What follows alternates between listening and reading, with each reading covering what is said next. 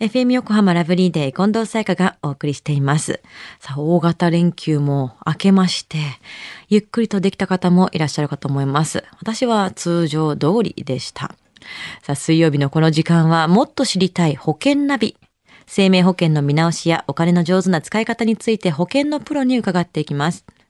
保険見直し相談、保険ナビのアドバイザー、中亀照久さんです。よろしくお願いします。はい。よろしくお願いいたします。中亀さんはお休みの間に何かできましたかあ、あの、以前言いましたけど、掃除をやるということで、はい。完璧にさせていただきましあた。よかったですね。お忙しくされてますからね。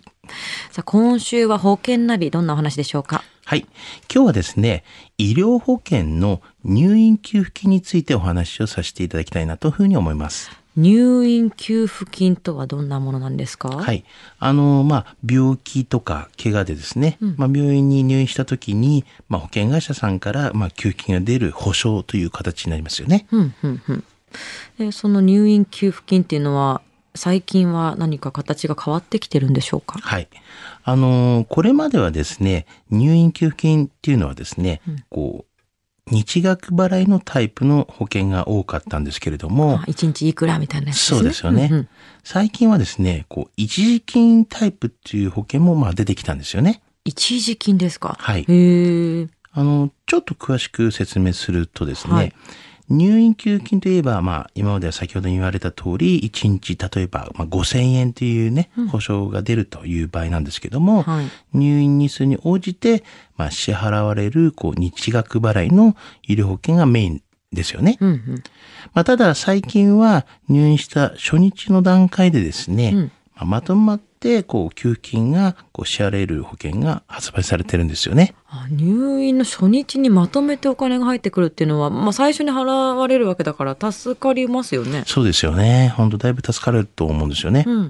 ん、基本的にですね、はいあのこういったまあ入院給付金をまとめて、まあ、最初に支払う保険ができたのは、はいまあ、最近こう入院日数がですね短くなっている傾向があるからなんですよね。あーって言いますよね。はい。あの、病院側もですね、できるだけこう入院させずに、まあ、通院で、まあ、治療を行いたいと考えていると思うんですし、うんまあ、入院患者のおおよそ大体8割がですね、うんこの10日以内にこう退院してるっていうデータもあるんですよね。じゃあ入院自体が日数がすごく全体的に短くなってきてるんですね。そうなんですよね。ってことはじゃあ例えば1日5,000円の日額払いの入院給付金だったら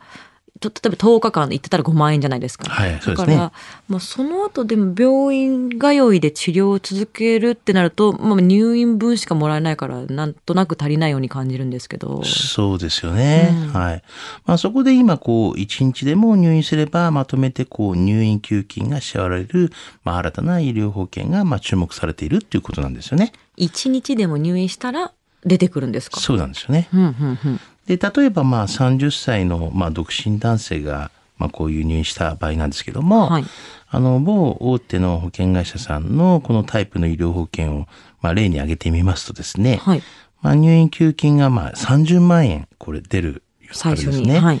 で、まあ、これはあの、あの、先端医療の給付もついているという形なんですけれども、はいはいまあ、保険料がだいたい払い込み期間がだいたい10年間という形なんですね。はいで、毎月の保険料はおよそだいたい3200円ぐらいなんですね。へえ、はい。